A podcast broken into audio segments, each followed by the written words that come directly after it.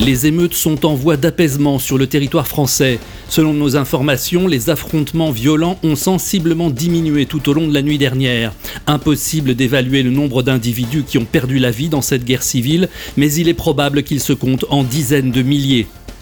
Pour la plupart des survivants, la priorité est désormais de trouver un abri à la campagne ou dans un bunker protégé. Les gens se réfugient dans leurs caves ou dans des souterrains avec les provisions nécessaires pour tenir jusqu'à la catastrophe annoncée. Écoutez par exemple le témoignage de cet homme que nous appellerons Gabriel.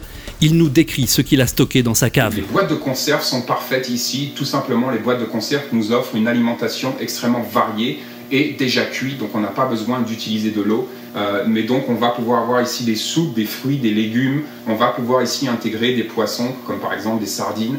Euh, mais on peut aussi intégrer euh, par exemple des lentilles ou du couscous. Ce sont des aliments qui cuisent très très vite. Et là, par boîte, j'ai 20 repas, donc ça fait 40 repas entre les couscous et les lentilles De son côté, le gouvernement australien vient de faire savoir qu'il renonçait à son vaste plan d'accueil de migrants lancé mercredi.